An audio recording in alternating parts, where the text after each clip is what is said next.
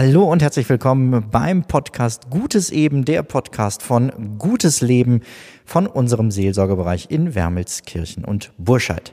Heute im Interview ist Dirk Adams. Dirk ist Notfallseelsorger hier in ähm, Burscheid, Leichlingen und Leverkusen. Dirk, was sind die Aufgaben von dir als Notfallseelsorger und wie unterscheidet sich das von anderen Formen seelsorglicher Arbeit?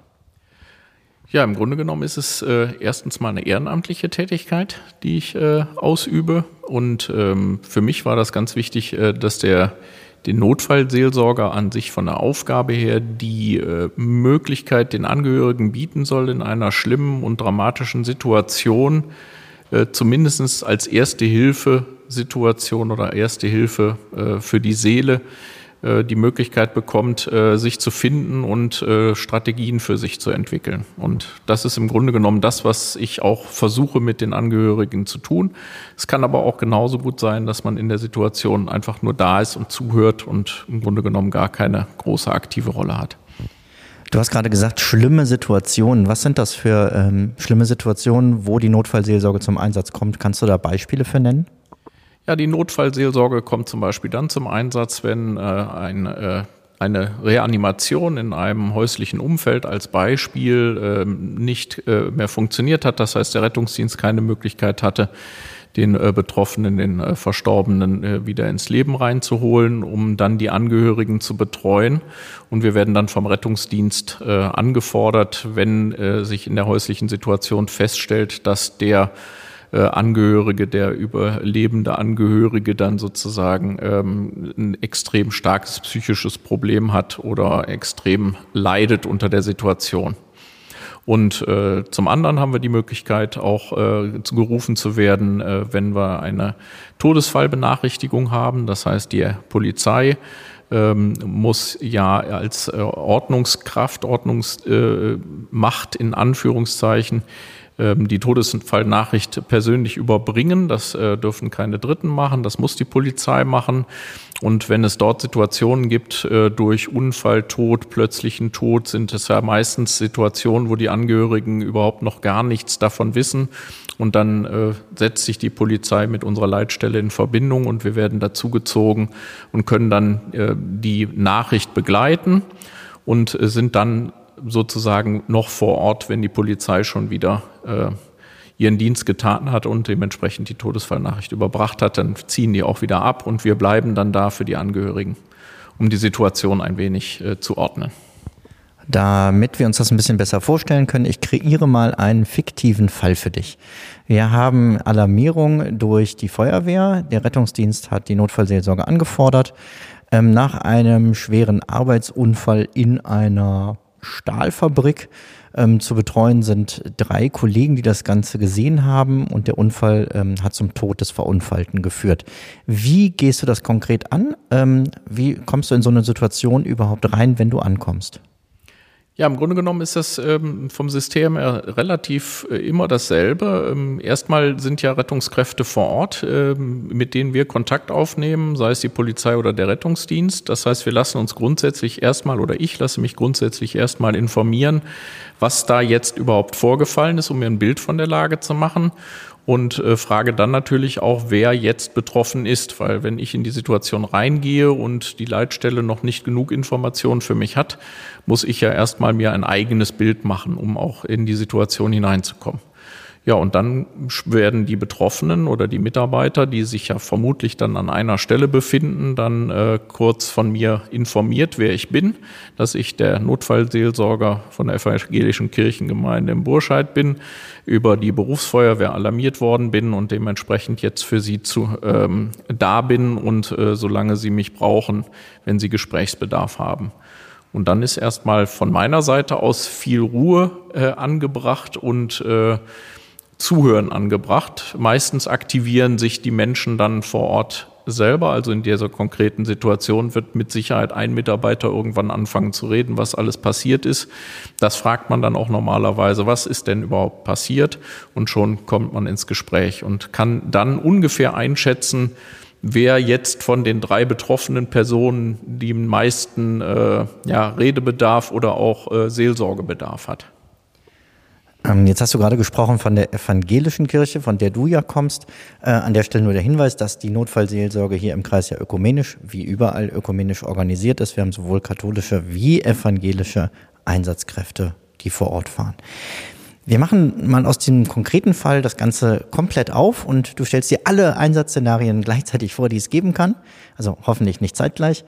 Ähm, was verbindet all diese Fälle? Was sind so zwei oder drei Ziele, wo du sagst, die versuchen wir vor Ort immer umzusetzen? Ja, im Grunde genommen ist ja erstmal äh, das eine extrem schlimme und auch äh, entsetzliche Situation für die Angehörigen. Das heißt, die Angehörigen aufzufangen, ähm, sozusagen mit unseren ähm, Möglichkeiten, die wir in der Gesprächsführung haben, ganz wichtig ist sicherlich äh, dann ähm, mal zu schauen, was eigentlich in den äh, Köpfen abgeht, auch die äh, Angehörigen oder Betroffenen aufzuklären, was jetzt alles passiert, weil passiert eine ganze Menge. Ähm, das kann mal sein, dass die Polizei noch kommt, dass äh, die diverse Dinge passieren, die den Angehörigen nicht bekannt sind, weil sie so eine Situation noch nie erlebt haben. Und das stabilisiert schon in dem Moment die Situation, äh, weil man dann weiß, was passiert als Betroffener. Und äh, die Gedanken kreisen da bei den Angehörigen natürlich um Dinge, ähm, um Verlust, um, um Trauer, um Wut, um Angst, um Lebensexistenzängste eventuell, wenn der, wenn der Ehepartner verstirbt, der das Einkommen mit nach Hause gebracht hat und sonstige Dinge. Es kann alles passieren. Und das ist halt wichtig, dass wir in diesem Moment stabilisieren. Ja, und dann im Grunde genommen einen Leitfaden dafür geben, was jetzt passiert und was jetzt in der Folge passiert.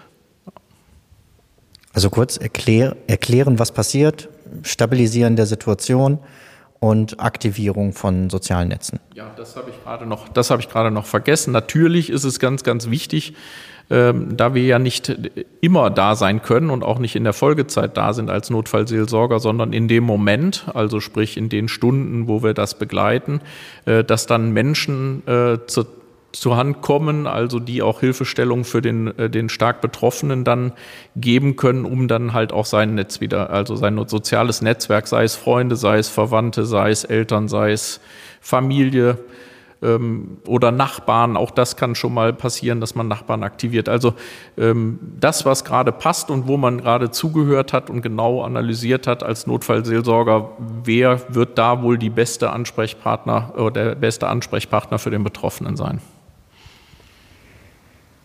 Ich kann mir vorstellen, dass diese Einsätze auch nicht ganz spurlos an dir vorbeigehen. Es ist ja nicht so, als wenn man irgendwie Brötchen kaufen geht, das ist gerade ein blödes Beispiel, aber es ist keine alltägliche Handlung, sondern es sind sehr außergewöhnliche Situationen.